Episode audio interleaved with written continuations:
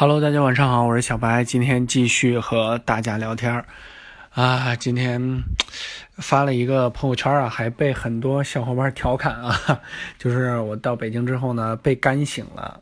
医生啊，是医生，被干醒了，干燥的干，真的是太干了。大家听现在我这个声音也多少能听得出来啊，实在是特别的难受。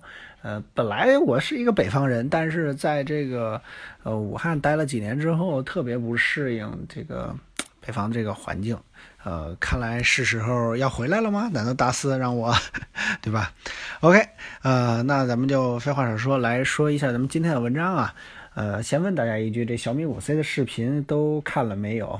呃，这个手机呢，我已经今天又是购买了一台，呃，因为这个虽然我是没有移动卡吧。然后呢？但是我觉得这台手机这个处理器呢，还是一定要好好体验一番的，因为毕竟这个是，呃，小米首发的第一款处理器是吧？而且这台机器一开始我觉得很难买啊，但是后来发现还是非常好买的。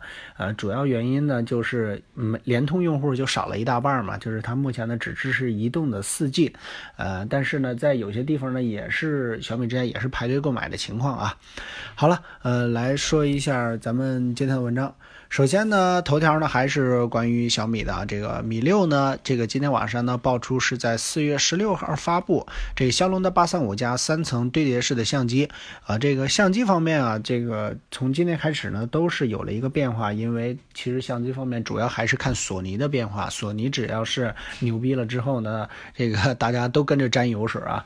呃，前几天呢有一个叫 MWC 啊，这个有一个特别重要的手机发布，那就是全球性的骁龙八三五首。首发啊！之前啊，我在这个文章中说过，小米六呢应该是八三五首发。这个我话说的不严谨啊，其实当时我知道它是这个国内首发。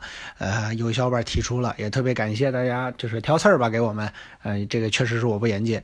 呃，这个国际版呢，就是全球性的呢，呃，是这个索尼的呃 Prime。索瑞那个名字特别复杂啊，索尼的 XZ Premier 吧，是是这么一台手机啊，呃，它的这个整个配置呢，那基本上可以说是超级旗舰的这个配置啊，它这个相机啊，就是采用这个三层的堆叠式相机，呃，我不知道是不是小米的用的跟它是同一款啊，呃，在这个处理器上呢，应该是一样的，都是最新的这个八三五呃的处理器。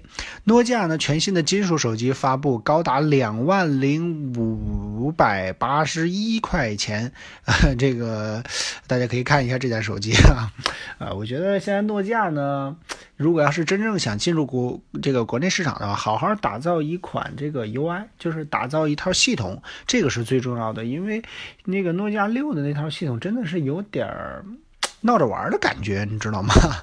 另外，这个新四寸的 iPhone SE 呢，曝光了三十二 G 起步。喜欢 iPhone 的呢，又有一款入门机啊，这个进入大家的眼帘，可以看一看。